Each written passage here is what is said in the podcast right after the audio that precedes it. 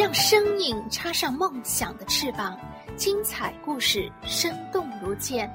欢迎收听双语亲子时尚圈。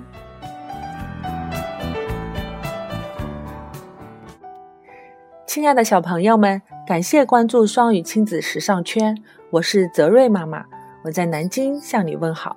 欢迎和我一起朗读《希利尔讲世界史》。今天我们来读第三章。三，火火火。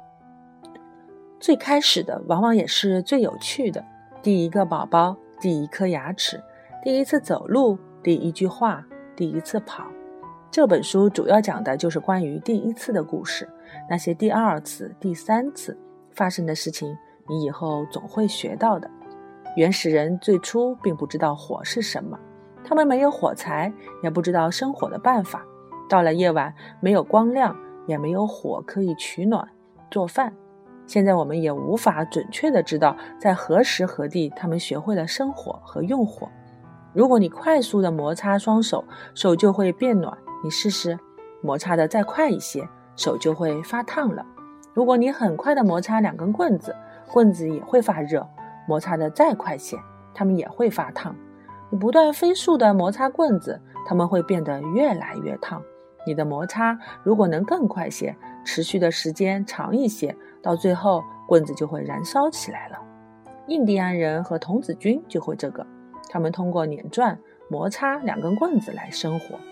生火是早期的发明之一，在当时。这项发明对于他们来说，如同我们这个时代电灯的发明一样意义重大。石器时代的人们从来不理发、不刮胡子，他们可能也没想过要这样做。就算想也没用，因为没有工具可以用来理发和刮胡子。他们也没布料做成的衣服穿。那时既没有布，也没有工具可以裁剪、缝纫，没有锯木板的锯子。也没有锤子和钉子能把木板做成房子和家具，没有叉子和汤匙，没有壶和锅，没有桶和铲子，没有顶针和缝纫针。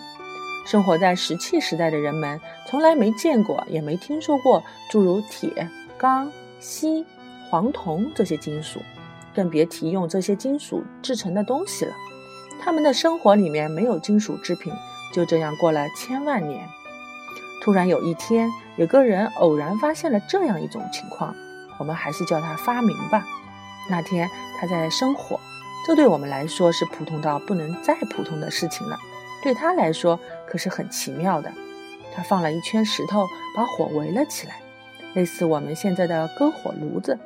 碰巧的是，那些岩石并不是普通的石头，而是我们现在所说的矿石，里面含有铜。火的高温融化了岩石里面的铜，使它流到地面上来。那一滴一滴亮闪闪的小珠子是什么？他左瞧瞧，右看看，它们多漂亮啊！于是他又把一些同样的岩石放入火中加热，得到了更多的铜。这就是最早被发现的金属。最初，因为铜看上去亮闪闪的，很漂亮，所以人们用它做成小珠子。和各种装饰物。很快，他们又发现铜可以被锤炼成锋利的刀刃和箭头，这可比他们以前用石头做的强多了。要注意哦，最先被发现的金属不是铁，而是铜。接下来，锡大概也是在类似的情况下被发现的。之后，他们发现将锡和铜混合锻造出的金属，比两组金属本身更硬、更好。这种锡和铜的合金，现在我们叫做青铜。大约有那么两三千年的时间，人们都用青铜制造工具和武器，来打猎和作战。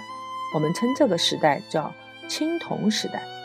后来又有人发现了铁，人们很快就发现用铁来制造东西比用黄铜和青铜都好。这就是铁器时代，它持续了三千多年。发现金属之后。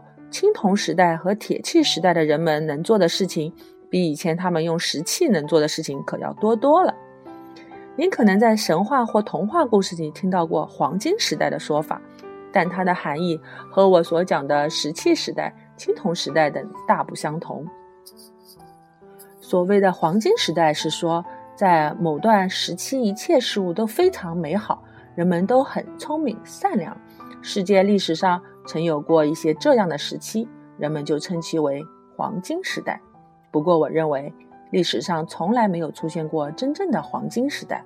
人们使用的工具和物品都用黄金做成，它恐怕仅仅存在于童话故事里吧。